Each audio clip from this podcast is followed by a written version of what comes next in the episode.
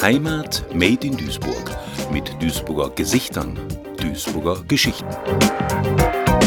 Mein Name ist Anne Breher. Ich bin viel unterwegs in Duisburg und mache da so meine Erfahrungen. Und da möchte ich Ihnen was von erzählen.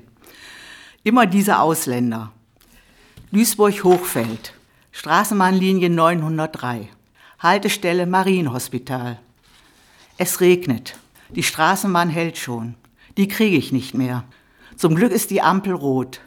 Da kommt ein junger Mann, Ausländer, gerade ausgestiegen. Er fragt, wollen Sie da noch mitfahren? Ich nicke.